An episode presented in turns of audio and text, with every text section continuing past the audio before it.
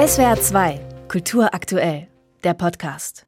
Es ist ein Generationenwechsel, der sich aktuell beobachten lässt. Die geburtenstarken Jahrgänge, das sind die Menschen, die zwischen Mitte der 1950er Jahre und Ende der 60er geboren sind, die erreichen das Ruhestandsalter oder sie gehören zumindest zu denen, die absehbar ihren Posten räumen, Platz machen für die jüngeren Generationen.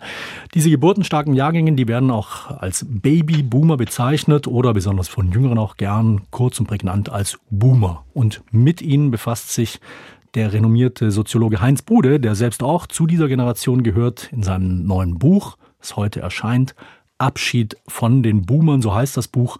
Und was sich mit diesem Abschied, diesem Generationenwechsel verbindet, darüber spreche ich in SWR 2 am Morgen mit Heinz Bude. Herr Bude, grüße Sie. Guten Morgen, ich grüße Sie. Herr Bude, äh, Boomer, ich habe es gerade schon angesprochen, bei Jugendlichen oder jungen Erwachsenen ein nicht äh, sonderlich schmeichelhaft gemeinter Begriff für einen älteren Menschen, der äh, zum Beispiel überlange WhatsApp-Nachrichten schreibt, immer noch bei Facebook aktiv ist, der gern und ohne schlechtes Gewissen Fleisch isst, Flugreisen oder Kreuzfahrten macht. Das sind so Bilder. Was macht den oder die Boomer aus aus Sicht des Soziologen und Generationenforschers? Ja, ich will erstmal, wenn Sie mir erlauben, eine kleine Korrektur machen. Ich glaube, das, was Sie jetzt gerade gesagt haben, sagte man vor zehn oder fünf Jahren. Heute sagt das kein Mensch mehr. Warum? Weil die Boomer eigentlich noch gebraucht werden, nach Ansicht vieler, wenn, was, wär, was würde mit dem Gesundheitssystem werden, wenn nicht Boomer als Ärzte und Ärztinnen noch tätig sind, als Pflegerinnen und Pfleger, wenn Boomer nicht noch als Anwältin, als Richterin im, im Amt sind. Also ist, man, man trauert den Boomern eigentlich etwas nach und denkt, oh je, hoffentlich bleiben die noch ein bisschen, weil wir sonst ein bisschen in Probleme kommen insgesamt in unseren Arbeitsmärkten. Was macht die Boomer aus? Die Boomer hatten eigentlich von Anfang an das Gefühl, dass sie einerseits als eine Generation in Deutschland begrüßt worden sind, die mit dem Krieg nichts mehr zu tun hatte, mhm. aber auf der anderen Seite auch eine Generation oder Jahrgangsgruppe, die, von denen es einfach zu viele gab. Manche von Ihren Hörerinnen und Hörern können sich vielleicht daran erinnern, dass man in der Schule plötzlich merkte, wir sind als Boomer, das gibt sehr viel Bildungsaufsteiger aus den Boomer-Jahrgängen, aber man merkte doch auch, es wurden Kurzschuljahre eingeführt äh, und es Massenuniversitäten. Man hatte immer das Gefühl, wir sind eigentlich zu viele. Und das ist so ein eigentümliches Gefühl, Hoffnungsträger zu sein und gleichzeitig Ausdruck eines Problems mhm. darzustellen. Dieses äh, zu viele drückt sich ja beispielsweise aus, auch ähm, bei der Frage oder bei der Nachfrage am Arbeitsmarkt. Da war bei den Boomern ja immer die, das Problem, es gab sozusagen zu wenig äh, Plätze für zu viele Menschen. Jetzt ist es umgekehrt, die Jüngeren, da haben wir Fachkräftemangel. Äh, das mal ein großer ja. Unterschied. Aber äh, was Sie angesprochen haben, na klar, ähm, die Boomer werden sozusagen gebraucht für Sozialsysteme, beruflich. Auf der anderen Seite, ähm, das schreiben Sie ja auch im Buch, sieht sich diese Generation plötzlich so ein bisschen auf der Anklagebank, weil sie durch ihren Lebensstil, ihre Politik Politik, ihr Verhalten die Ressourcen von nachkommenden Generationen in großem Umfang verbraucht haben. Sicher nicht alleine, aber sozusagen das auch initiiert haben und damit auch den Klimawandel vorangetrieben haben. Sie schreiben im Buch, es steht der Vorwurf im Raum, dass die Boomer als Vorfahren ihren Nachfahren die Zukunft gestohlen haben. Was ist dran an diesem Vorwurf? Der stimmt natürlich, insofern die Boomer die Generation ist, die von der großen Beschleunigung der Lebensverhältnisse ab den 60er Jahren ungeheuer profitiert hat und sie auch mitproduziert hat. Sie haben mehr als die Generation vorher Flugzeuge benutzt. Sie haben größere Wohnungen gehabt, wo man mehr äh, Energie verbrauchte, um sie zu heizen. Und sie haben mehr Urlaubsreisen unternommen und so weiter und so weiter. Sie sind natürlich eine Generation, die Ressourcen in hohem Umfang vernutzt hat.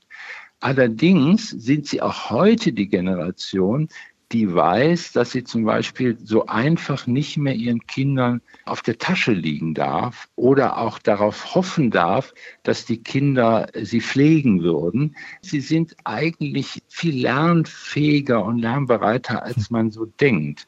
Also Selbstverantwortung wird groß geschrieben bei den Boomern. Sie äh, versuchen sich auch fit zu halten. Sie versuchen auch, das ist auch so ein bisschen mehr, dass sie nicht so richtig mit digitalen Tools umgehen können. Das stimmt alles überhaupt gar nicht. Und das ist ein interessanter Punkt. Die Boomer sehen sich in der Tat auf der Anklageband. Auf der anderen Seite sehen sie selber, Und das ist der entscheidende Punkt heute. Für die Boomer war eigentlich das Schlimmste, was passieren kann, ein Krieg, ein Weltkrieg, ein Völkermord. Das Schlimmste, was einem im Leben passieren kann, liegt hinter ihnen. Und sie sehen, dass für ihre Enkel und für ihre Kinder, wenn es etwas Schlimmstes auf der Welt gibt, das vor ihnen liegt. Ja, das, das ist ja tatsächlich so eine, ähm, eine Änderung einer Entwicklung, die bisher die Regel war, also dass nämlich nachfolgende Generationen damit rechnen konnten, dass es ihnen besser geht als den bisherigen, äh, zumindest in wirtschaftlicher, aber eben auch äh, zum Beispiel was Krieg und Frieden angeht. Äh, früher, so schreiben sie sinngemäß, haben ältere Generationen die Jüngeren beneidet um das unbeschwerte Leben in der Zukunft und jetzt beneiden die Jüngeren die Älteren um das unbeschwerte Leben in der Vergangenheit. Was bedeutet das für diesen Generationenwechsel oder das Generationenverhältnis? Es bedeutet, dass jüngere Generationen daran interessiert sind, wie eigentlich die Boomer-Generation mit der Situation zurande gekommen ist, aus einer dunklen Vergangenheit zu kommen wie sie es geschafft haben, auch in den 80er Jahren angesichts dieser Großkrisen, die man vielleicht mit AIDS und mit Tschernobyl bezeichnen kann, nämlich dass plötzlich etwas hereinbrechen kann auf eine Gesellschaft, was die Lebensformen, die Handlungsmöglichkeiten von Individuen beeinflusst, wie sie damit zurande gekommen haben. Mit anderen Worten, die Boomer haben erlebt, dass etwas in der Welt plötzlich zu Ende gehen kann. Dann wiederum die überraschende Erfahrung in den 90er Jahren, dass alles weitergeht. Boomer wissen, dass alles immer auch anders möglich ist und trotzdem irgendwie eine Zukunft existiert. Und vielleicht ist das ja die Situation, in der wir uns gegenwärtig befinden. Wir sind in einer Situation, wo Kriege relativ nah sind, in einer Situation, wo nochmal wieder Pandemien zu erwarten sind, in einer Situation, wo der Klimawandel voranschreitet und man sich fragen muss, gibt es jetzt noch eine Möglichkeit, aus dieser Situation, des, dass etwas zu Ende gehen kann, man sogar eine Art von Lebenskraft schöpfen kann, um zu sagen, ja, vielleicht geht auch etwas weiter, nur wir wissen nicht so ganz genau, was weitergeht. Mit anderen Worten, die Boomer sind eigentlich daran äh, geschult, mit einer unklaren Zukunft umzugehen und könnten sozusagen den nachfolgenden Generationen sowas wie ein Prinzip der Zuversicht noch vermitteln. Zuversicht aus absurderweise aus der Möglichkeit, dass alles zu Ende gehen kann. Es geht, es geht alles weiter und es kann trotzdem auch alles plötzlich zu Ende gehen.